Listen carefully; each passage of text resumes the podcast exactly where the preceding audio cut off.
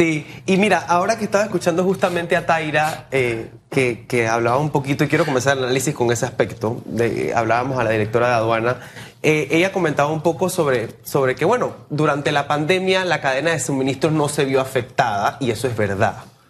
Ojo, pero yo tengo como esta sensación de lo que percibo en redes y también hablando con empresarios que, bueno, por ejemplo, un flete costaba antes de la pandemia 3 mil dólares traer algo de China, un contenedor de China costaba 3 mil dólares, ahora cuesta 13 mil.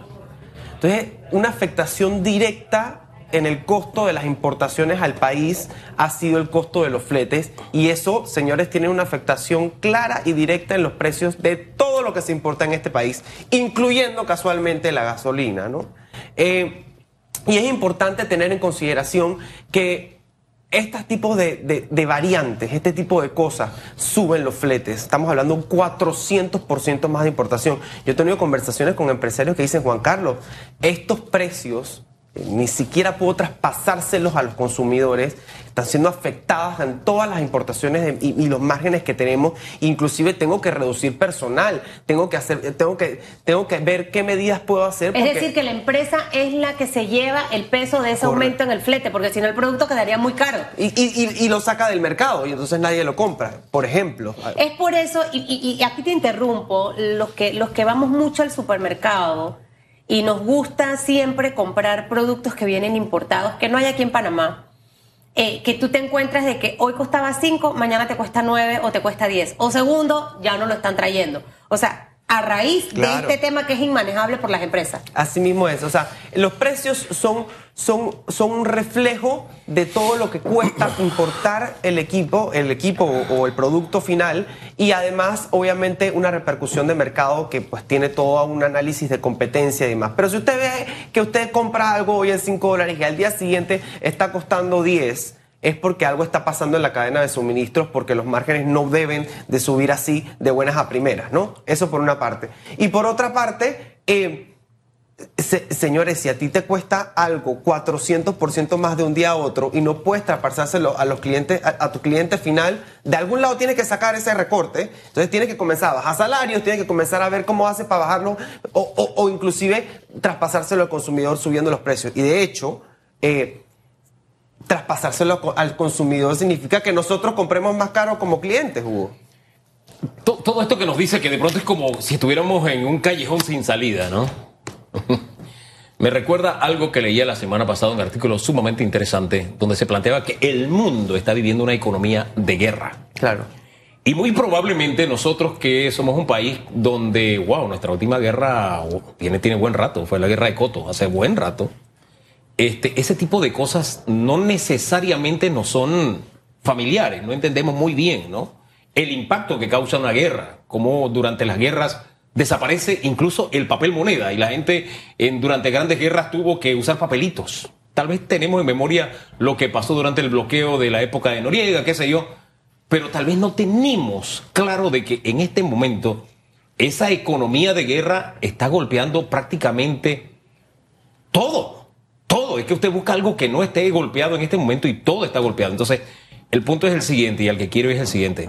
Cuando estamos en una economía de guerra, los países donde se tiene una herencia de guerra tienen bien claro de que, hey, yo tengo que ahorrar, yo tengo que guardar, puede pasar esto, puede pasar aquello, pero nosotros no. Y probablemente queremos estar teniendo una economía o una vida normal en tiempos de guerra y no es posible. Es decir, hace unos días mi esposa y yo nos sentamos a tirar números de que vamos a ir al interior. No, hombre, mejor para porque lo que vamos a gastar es demasiado, no nos daba.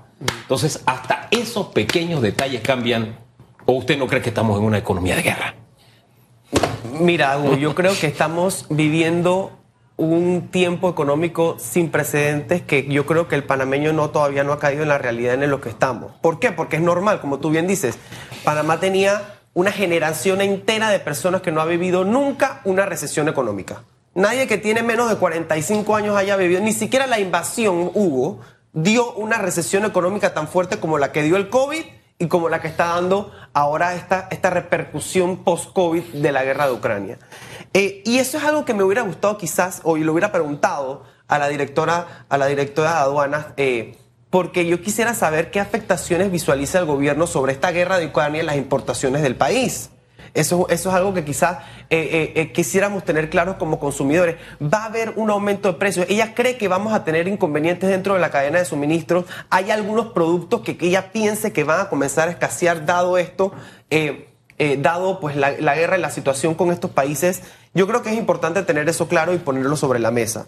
Ahora, ella hablaba también de una oportunidad, el- la movilidad eléctrica como una situación eh, eh, de mejora para el costo de la gasolina, ¿no?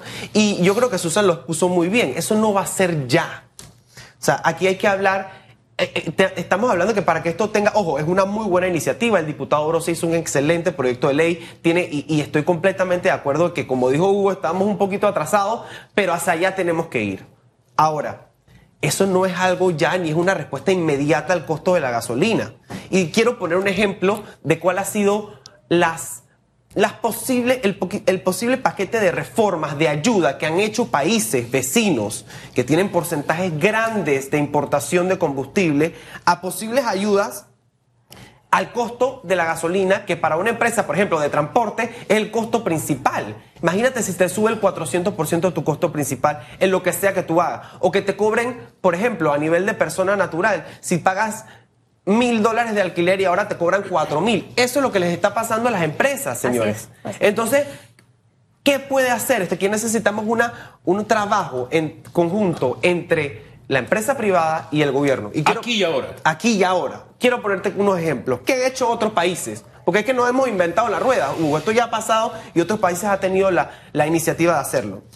Primero, rebaja de los impuestos. Eso es una situación que ¿Qué sí- países han hecho eso? Mira, te voy a poner países puntuales, dos países, España y Colombia. Ya han pasado por esa situación. Ojo, no quiero comparar el país, ni quería decir el Claro. país, porque definitivamente cada país tiene situaciones No, pero es bueno financieras diferentes. Es bueno saberlo. Situaciones España y diferentes. Colombia. Correcto, Listo. exacto. Este es un examen en el que es válido copiarse Correcto. del que está al lado. Correcto, pero entender un poquito la... eh, eh, porque claro, todos tenemos estatus financieros diferentes, pero si otro país lo ha hecho, ¿por qué nosotros no podemos visualizar en algún momento si se puede o no puede hacerse? Rebaja de impuestos, créditos subsidiados a empresas que tengan problemas por el alza de energía, que tengan concentración de costos, eh, prohibición temporal de despidos de colaboradores donde la razón que se alega sea el aumento de los costos, apoyando por atrás también la empresa. Otra cosa, rebaja en los impuestos de otros servicios. Por ejemplo, no te puedo ayudar en la gasolina, Susa, pero bueno, te voy a ayudar en la luz, te voy a ayudar en el agua, te voy a ayudar en otra cosa que tenga impuestos para que la empresa también, pues, compense de un lado a otro. Esa segunda y tercera y cuarta que acabas de mencionar, porque has dado cuatro opciones, ¿en qué otros países se han eh, puesto en práctica? Los dos, es el mismo ejemplo. Es el mismo España y ejemplo. Colombia. Correcto, es el mismo ejemplo. Eh, ayudas directas y ayudas indirectas. A veces se negocian con los importadores y el, y el Estado reconoce una parte del aumento y los importadores reconocen otro. Esas son cosas que han hecho estos países que son opciones que, que ayudarían ya, ¿sabes? Que son impuestos ya. eh, eh, eh, me- un paquete de reformas integrales ya a que no le pegue tan directamente el aumento de la gasolina al consumidor final. Mire, solamente a modo de reflexión, si hasta la muerte tiene solución, porque la muerte tiene solución, entonces todo tiene solución. Correcto. Como dice un amigo que siempre cito aquí, ese es un buen problema. ¿Por qué? Porque hay que buscarle solución. Entonces, las mejores mentes del país tienen que estar explorando no solamente la lluvia de ideas de lo que nosotros por iniciativa podemos tener para enfrentar esta situación, sino, como bien a- a nos ha dicho Juan Carlos, estar pendientes de qué se ha hecho, qué han hecho nuestros vecinos, que nosotros podamos hacer. Este es un examen en el que se vale copiarse. Aquí no a nadie le va a alar la oreja de que, ay, no, es que, es que eso lo hizo Costa Rica. Si lo hizo Costa Rica y cabe dentro de nuestro esquema, no lo hemos hecho antes, puede funcionar, pongámoslo en práctica. Lo que no podemos hacer es de que nos quedamos de brazos cruzados. Hay que hacer algo. Así Hay que hacer es. algo. Como dijo el señor Chen, las soluciones no se acaban. Los problemas no se acaban, pero las soluciones tampoco. Y eso es bueno. Juan Carlos, gracias por su análisis esta mañana. Gracias. Placer estar con ustedes siempre. ¿ah? A usted-